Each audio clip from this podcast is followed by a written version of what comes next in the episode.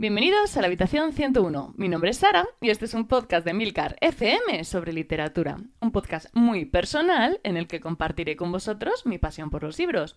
Y os hablaré de mis lecturas, tanto actuales como pasadas y futuras.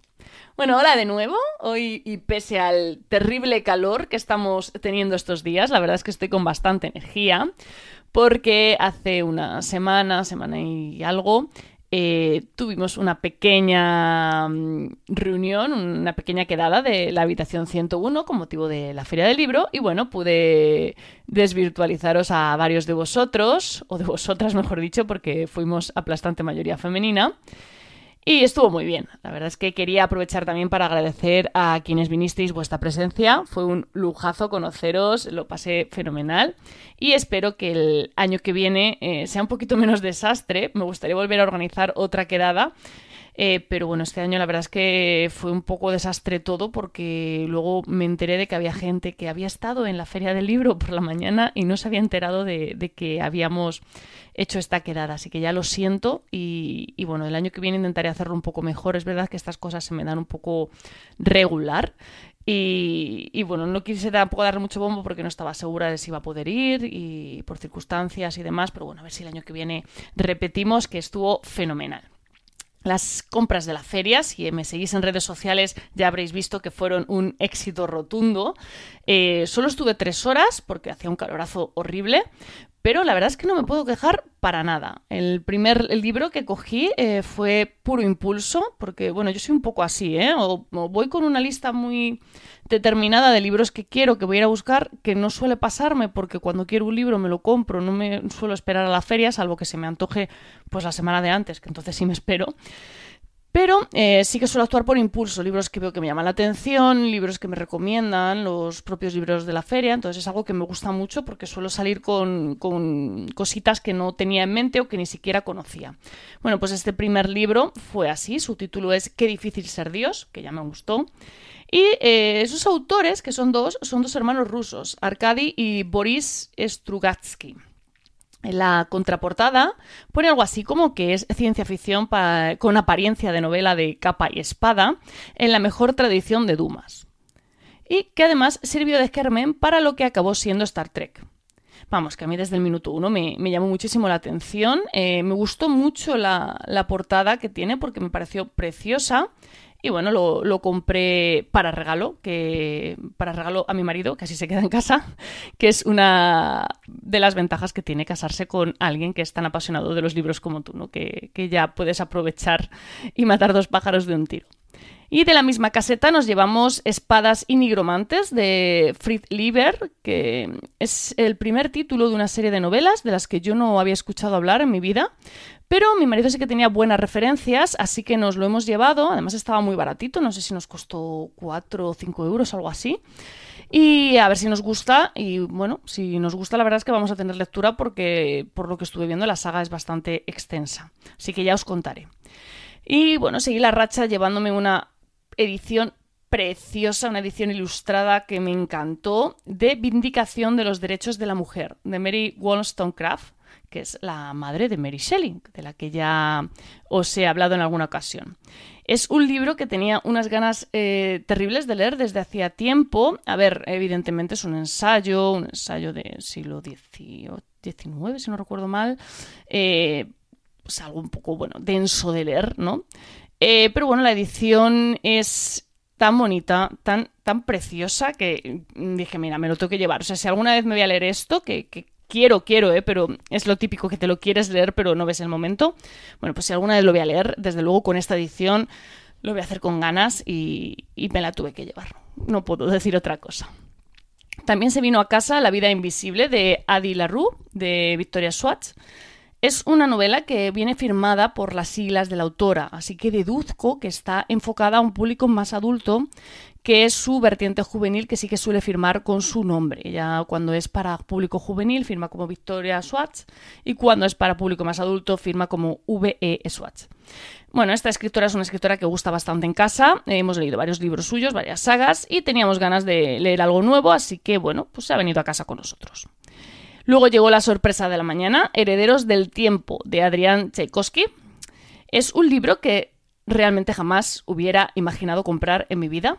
Pero el librero de la caseta nos lo vendió con tal pasión, eh, de una manera que, que, de verdad si hiciera un podcast tendríamos un problema todos. Y yo no me pude resistir, no, no nos pudimos resistir ninguno. A mí que consigas hacer apetecible un libro sobre arañas gigantes eh, es que me parece un logro porque no me imagino nada más poco apetecible ¿no? que una araña gigante. Y bueno, la verdad es que creo que si consigues que eso me parezca atractivo, lo mínimo que puedo hacer es comprarte el libro.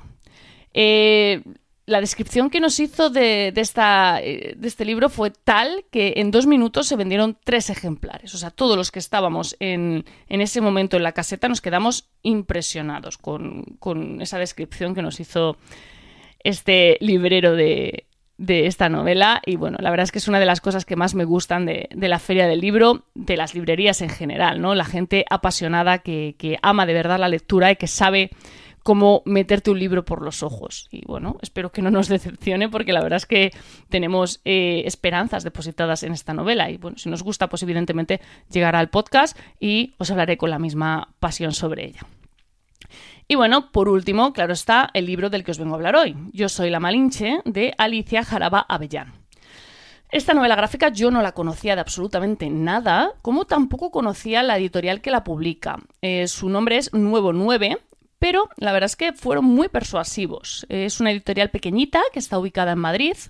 Por lo que nos contaron, no tienen tienda física como tal, eh, distribuyen a, las librerías que, que les piden material y tienen un local en el que preparan los envíos y al que, si no entendí mal, se pueden ir a comprar libros. Pero bueno, la verdad es que tienen una página web que estuve ojeando, está bastante bien y tiene gastos de envío gratuitos, así que bueno, ni tan mal, ¿no?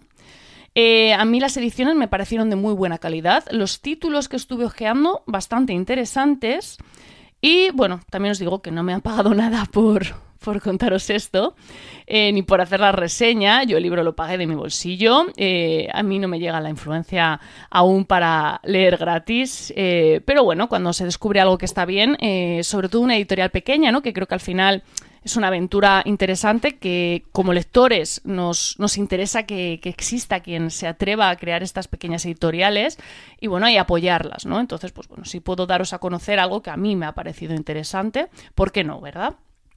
No todo va a ser en esta vida mm, obtener un beneficio y sacar dinero de todo, ¿no? Estaría un poco feo.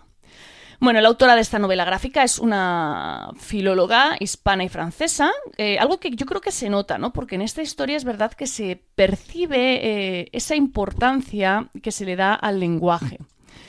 Eh, y bueno, es que ciertamente la historia de la Malinche va precisamente sobre esto. Pero bueno, a estas alturas estaréis diciendo, ¿y quién fue la Malinche, no? Los que no lo sepáis, claro, habrá gente que evidentemente lo sepa.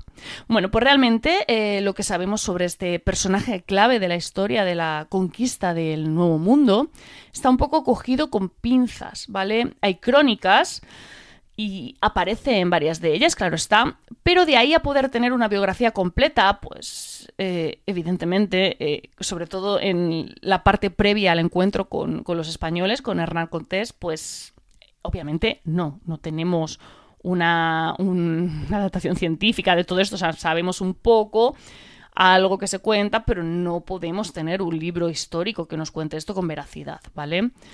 Así que bueno, la novela se hace un poquito de mezcla de historia con suposiciones o con teorías más probables, las teorías más probables de quién fue esta mujer y cuál fue su, historia. ¿no? En la novela vamos a ver que se llama Malinali, que es eh, un nombre que, bueno, es bastante improbable que fuera su nombre real, pero mm, pega para, para, la historia. Es hija de un cacique, Nahua, que es uno de los pueblos a los que pertenecían los mexicas. Esto también son elucubraciones, obviamente, ¿vale? Pero bueno, eh, cuadra un poco con, lo que ella sabía hacer, que era hablar eh, esta lengua, ¿no? Fue esclava de los mayas, o al menos eso se piensa, porque eh, fueron los mayas quienes le regalaron a esta mujer, a los españoles, y ella hablaba nahuatl y maya chontal cuando llegó a, manos de Hernán Cortés, ¿vale? Entonces, bueno, el hecho de que hablara estas dos lenguas, pues nos hace pensar que convivió eh, con ambos lenguajes, o sea, no es algo que, aprendas estudiando, ¿no? Menos aún en esa época. Bueno, os podéis hacer cargo de la importancia eh, que tenía en ese momento la comunicación entre personas con culturas tan opuestas y tan lejanas eh, como eran pues los mayas, eh, los mexicas y los españoles. Una intérprete como lo fue para la Malinche, ¿no? O Doña Marina, como la bautizaron los españoles, pues valía su peso en oro. Y un poco de eso va la novela. ¿vale? Eh, en lo que representó la Malinche en ese momento histórico tan decisivo, de lo que supuso su dominio de las lenguas, algo que fue clave en la conquista. Una parte de la historia que pocas veces nos han contado, porque bueno, siempre se habla de que Hernán Cortés eh, llegó a América con, no sé, apenas 500 hombres, si no recuerdo mal, y que realizó una serie de alianzas con distintos grupos indígenas, que terminó derrotando a los aztecas, pero ¿cómo hizo esas alianzas, no? Bueno, pues en, ese en este libro se entiende esa parte de la historia, se, se entiende pues todo eso que se suele pasar por alto. A día de hoy en México, pues la Malinche es un personaje que no despierta demasiadas simpatías. Lógico, ¿no? Se la ve como una traidora que vendió a los suyos para ayudar a los conquistadores extranjeros. Pero ¿qué de cierto en esto, no? ¿Fueron las cosas como las pintan? Bueno, pues a mí me ha gustado mucho, mucho cómo el punto de vista ¿no? que ha elegido la autora para contarnos esta historia. Y es que se nos cuenta desde el punto de vista de ella, ¿no? de la Malinche, de Malinal y de Marina, ¿no? como la quieras llamar. Y nos da respuesta a esa pregunta tan incómoda, porque poniéndonos en su piel podemos ver que las cosas nunca fueron sencillas y que su contribución a la historia fue mucho más grande de lo que creemos. A mí me gusta este enfoque porque creo que se sale un poco de la polémica habitual que rodea este momento de la historia y se centra en algo más humano, ¿no? En algo un poco más mundano, si me permitís. Es una mujer y las circunstancias que la llevan a hacer lo que hace, a tomar las decisiones que toman, si es que en algún momento pues tiene realmente la capacidad de hacerlo. También me ha gustado mucho pues, que aparezcan dos personajes bastante desconocidos en la novela. Uno es Jerónimo de Aguilar, es otro de los traductores españoles, un religioso que naufragó en 1511 y pasó ocho años conviviendo con los mayas y aprendiendo su lengua. Cuando Cortés lo rescató, lo incorporó como intérprete a sus filas. Y bueno, en, este, en, este esta novela gráfica hace un pequeño cameo y se puede ver un poco quién es este personaje. Y bueno, te invita también a, a buscar más información sobre, sobre su figura. Y el otro personaje es el de María de Estrada, que es una de las mujeres soldado que viajaron con Cortés a México. Porque no sé, hay veces que cuando se habla de este tema parece que solo iban hombres a América y no, también hubo mujeres. Y bueno, igualmente te, te invita a, a buscar más sobre ella, sobre otras mujeres como ella, pues que viajaron a América y que hicieron también cosas interesantes y historias que merece la pena eh, leer ¿no? y, entender y sobre todo recordar. Y bueno, es, también una anécdota curiosa que quería compartir, que me, gustó, que nos contaron en, la caseta, y es que la novela en Francia no se titula igual que en España, porque allí pues nadie sabe quién es la Malinche. Así que la titularon de otra manera. Cuentan que Hernán Cortés, cuando se reunía con los líderes de otras eh, culturas, ¿no? Siempre iniciaba su discurso diciendo yo soy el que habla. Y la Malinche lo traducía como yo soy la que habla. Por eso precisamente este fue el título elegido para la edición francesa de esta novela. Y bueno, es una frase bastante potente, sobre todo pues en una época en la que la mujer pues no, no tenía esa capacidad, no, no tenía esa, esa, fuerza ¿no? a la hora de hablar. Y la verdad es que me gustó mucho el, el título elegido y creo que es eh, muy, significativo, ¿no? Y que dice mucho sobre, o resume muy bien lo que es el espíritu de esta novela. Y bueno, en definitiva, que me ha encantado esta historia, la edición, el mensaje que tiene y conocer en mayor profundidad la vida de esta mujer, que a mi juicio fue bastante fascinante, aún sin saber cuánto de cierto hay en lo que aquí se cuenta. Pero bueno, creo que es una aproximación bastante interesante y que puede tener mm, mucho de, de cierto. Eh, ya, sabéis que si os animáis a leerlo, pues no dudéis en contármelo, que me, gustaría saber si, opináis como yo o, no. Bueno, tenéis todos los medios de contacto y toda la información, enlaces de este capítulo en emilcar.m barra habitación 101 eh, y si os apetece charlar un rato sobre libros, pues ya sabéis que estamos en el canal de Telegram t.me barra habitación 101. Espero que os haya gustado el programa de hoy que las temperaturas nos den un poquito de tregua y sobre todo que empecéis con muy, buen pie este verano. Leed mucho y recordad, nos encontraremos en el lugar donde no hay oscuridad.